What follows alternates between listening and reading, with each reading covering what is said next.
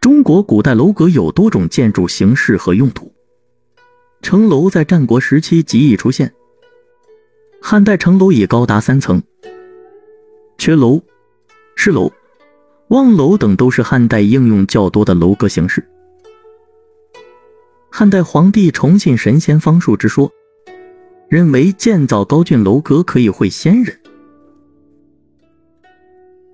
中国古代楼阁多为木结构。有多种构架形式，以方木相交叠垒成井栏形状所构成的高楼，称井干式；将单层建筑逐层重叠而构成整座建筑的，称重屋式。唐宋以来，在层间增设平台结构层，其内沿形成暗层和楼面，其外沿挑出成为挑台。这种形式，宋代称为平座。明清以来的楼阁构架，将各层木柱相续成为通常的柱材，与梁方交搭成为整体框架，称之为通柱式。此外，尚有其他变异的楼阁构架形式。中国古代楼阁有哪些类型呢？一、宗教楼阁。宗教楼阁，楼阁内常供奉高大佛像。是寺院的中心建筑，如天津市蓟县独乐寺观音阁、承德普宁寺大成之阁等。某些大族群的配殿也常是楼阁，以其高直的体型与大殿的横平体型形成对比。二、文化楼阁。文化楼阁以楼阁作为储藏图书、经卷之用，如宁波天一阁。储存《四库全书》的清代皇家藏书楼文渊阁、文经阁、文澜阁、文素阁、文惠阁等。三、军事性楼阁，如城楼、箭楼、敌楼等。四、有赏性楼阁，有赏性楼阁，取其高耸。可登临远眺，观赏风景，同时也可成景。五、居住建筑中的楼阁，作为居住建筑的一部分，其用途多种多样。大部分楼阁并不是只具有一种功能。好，接下来我为您具体介绍一下中国现存的著名楼阁：黄鹤楼、岳阳楼、滕王阁。蓬莱阁和贾秀楼。一，黄鹤楼。黄鹤楼位于湖北武汉，相传创建于三国吴黄武年间，一千七百多年来屡毁屡建，历代名人如崔颢、李白、白居易、陆游等都曾先后到这里游览、吟诗作赋。如今重建的黄鹤楼在距旧址约一千米的蛇山峰顶上。楼共五层，高五十一点四米，缠尖顶，层层飞檐。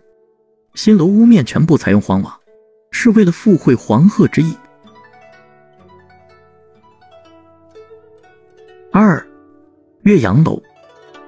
岳阳楼位于湖南岳阳，始建于三国东吴时期，自古有“洞庭天下水，岳阳天下楼”之誉。北宋范仲淹脍炙人口的《岳阳楼记》更是岳阳楼著称于世。现在的岳阳楼是清光绪年间的建筑，坐东向西，面临洞庭湖，遥见君山。屋顶为四坡盔顶，屋面上凸下凹，为中国现存最大盔顶建筑。三，滕王阁。滕王阁位于江西南昌，建于唐朝，因滕王李元婴始建而得名。滕王阁载誉古今，是与王勃《滕王阁序》分不开的。其经典语句“落霞与孤鹜齐飞，秋水共长天”一色广为流传。滕王阁历代屡毁屡建，现在的建筑为一九八九年按照梁思成绘制的重建滕王阁计划草图重建的，主体建筑为宋式仿木结构，共九层，濒临赣江，面对西山，视野开阔，突出背城临江，归为奇特的气势。四，蓬莱阁，蓬莱阁。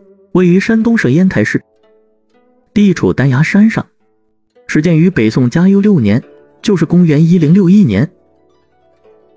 历代屡加修葺，没有经过重建，至今仍保持北宋原貌。因八仙过海传说和海市蜃楼奇观而闻名四海。蓬莱阁是由白云宫三清殿、吕祖殿、苏公祠、天后宫。龙王宫、蓬莱阁主体建筑、弥陀寺等几组不同的祠庙、殿堂、楼阁、厅房组成的建筑体，统称为蓬莱阁。五、甲秀楼。甲秀楼位于贵州省贵阳市，地处南明河上，始建于明万历二十六年（公元一五九八年）。甲秀楼。以河中一块巨石为基设楼宇，历代屡加修葺。现存建筑为清宣统元年（一九零九年）重建遗存。甲秀楼分上下三层，均以白石为栏，层层收进，由桥面至楼顶高约二十米。南明河从楼前流过，汇为寒碧潭。楼侧由石拱浮玉桥连接两岸。桥上有小亭名寒碧亭，整体朱梁碧瓦，三层三檐四角船尖顶。好，听众朋友们，中国著名鼓楼阁就为您介绍到这里，感谢您的收听。